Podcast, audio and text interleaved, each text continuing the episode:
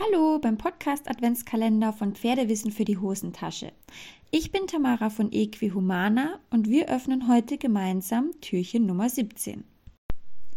Heute spreche ich mit euch über das Thema Rückständigkeit.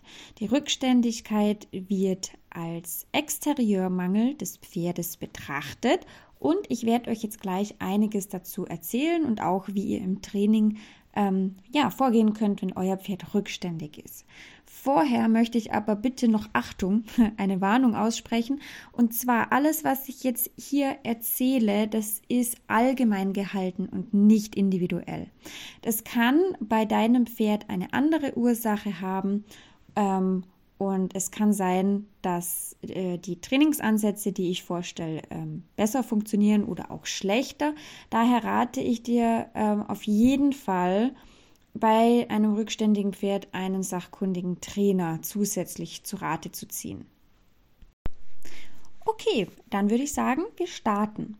Wie sieht denn eigentlich eine Rückständigkeit aus? Für die Leute, die es noch nicht wissen, ähm, ich spreche von der Rückständigkeit der Vorderbeine. Das heißt, die Vorderbeine des Pferdes, wenn du da eine Linie durchziehst, dann stehen die nicht senkrecht zum Boden, sondern sind eben nach hinten unter den Körper des Pferdes geschoben. Die Rückständigkeit, die kann beidseitig auftreten, das heißt, dass beide Beine so nach hinten unter dem Körper verschoben sind oder auch nur einseitig. Das heißt, ein Bein steht ähm, normal senkrecht zum Boden und das Bein auf der anderen Seite ist nach hinten unter den Körper geschoben. Außerdem kannst du in der Bewegung bei solchen Pferden häufig beobachten, dass sie mit ihren Vorderbeinen nur ganz kurze Tritte machen. Woher kommt denn jetzt die Rückständigkeit? Häufig ist die Rückständigkeit der Vorderbeine bedingt durch einen Hypertonus des Latissimus dorsi. Das bedeutet, dass dieser Muskel einfach ähm, ja, zu fest ist, zu stark angespannt ist. Der Latissimus, wenn du nicht weißt, wie der aussieht, du kannst ihn natürlich googeln. Ich habe aber auch ähm, auf Instagram und Facebook mal einen Beitrag gemacht. Da ging es um das Taping bei der Rückständigkeit. Und äh, dort habe ich selbst eine Zeichnung von diesem Muskel gemacht. Ich erkläre es dir jetzt aber hier per Podcast trotzdem nochmal. Ähm, und zwar kommt dieser Latissimus aus der thorakolumbalen Faszie. Die habe ich ja vor kurzem schon mal erklärt.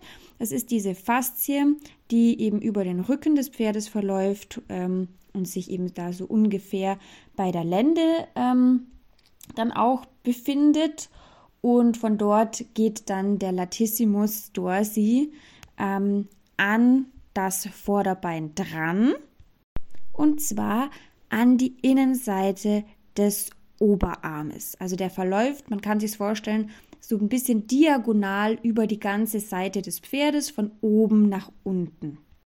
Und wenn dieser Muskel jetzt zu fest ist, zu stark angespannt ist, ich habe ja gerade gesagt, er setzt am Oberarm an, dann zieht er diesen Oberarm und somit dann eigentlich das gesamte Bein des Pferdes nach hinten. So erklärt sich eben dann diese Rückständigkeit. Teilweise ist es aber auch ähm, rassebedingt. Also man sieht es bei einigen Friesen oder auch je nach Zuchtlinie hat man früher auch einige Warmblüter gesehen, ähm, bei denen das einfach ja so gezüchtet wurde sozusagen. Jetzt ist natürlich die Frage, warum kann es denn passieren, dass dieser Latissimus zu fest wird? Woran liegt denn das eigentlich? Es gibt hierfür natürlich ganz, ganz viele Gründe. Ich ähm, ja, erkläre dir einfach mal, welche die recht häufig sind. Ähm, das eine Thema ist einfach, dass das Pferd noch zu wenig Kraft in der Hinterhand hat, und zwar um genau zu sein, Schubkraft. Ähm, das heißt, das Pferd schiebt sich nicht mit seinen Hinterbeinen nach vorne, also über den Rücken nach vorne, sondern nimmt eben die Vorderbeine auch noch mit dazu, um sich nach vorne zu ziehen.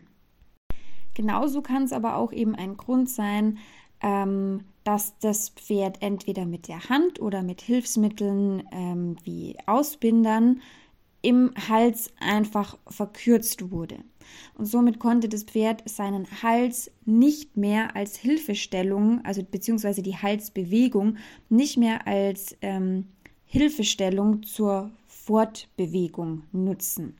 Denn normalerweise hast du das ja, wenn du es beobachtest, ähm, bei einem gesunden Pferd, dass zum Beispiel das Vorderbein immer genau dorthin fußt, also der Huf des Vorderbeins kommt dort auf, wo die Nase des Pferdes hin zeigt.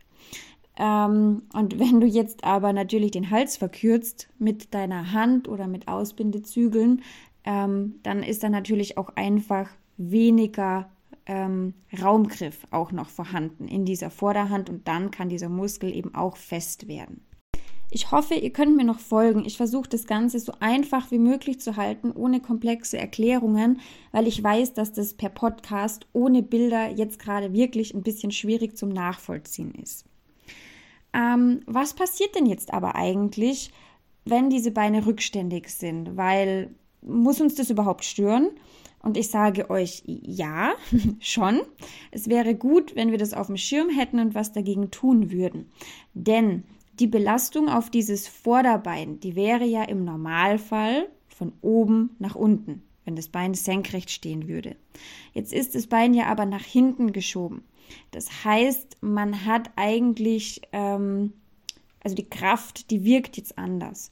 Die wirkt jetzt eben sehr stark ähm, nur noch nach hinten und nicht mehr nach unten.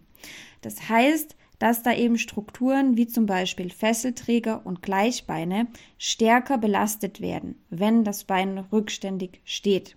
Und das kann natürlich in weiterer Folge zu Fesselträgerreizungen, Fesselträgerschäden und so weiter und so fort führen. Deshalb wollen wir das natürlich im Training gleich beachten, damit es dann hoffentlich besser wird.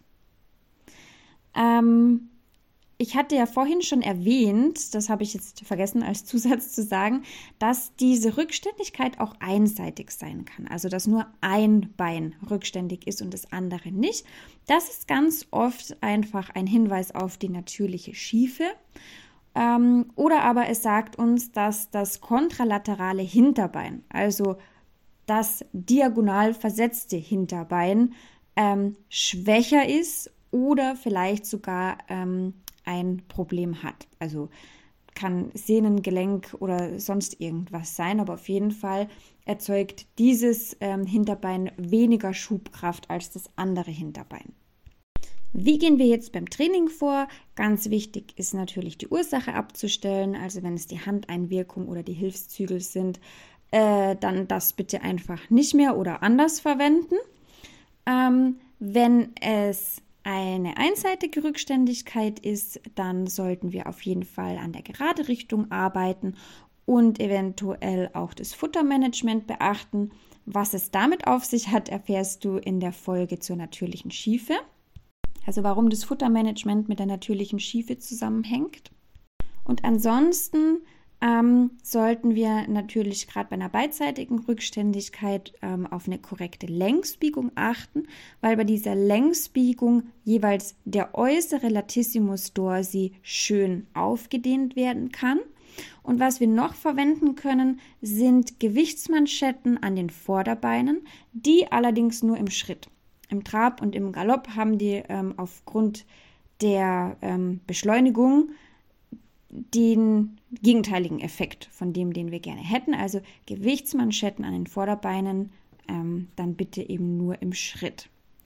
Und natürlich, ähm, aber das beachten wir ja im gesamten Training eigentlich, dass wir an der Schubkraft der Hinterbeine arbeiten, damit eben nicht die Vorderbeine das ganze Pferd nach vorne ziehen müssen. Ich hoffe, ihr konntet mir in dieser Folge folgen und ähm, ja, schaut einfach mal, wie das bei eurem Pferd ist und probiert das ein oder andere einfach mal auszuintegrieren.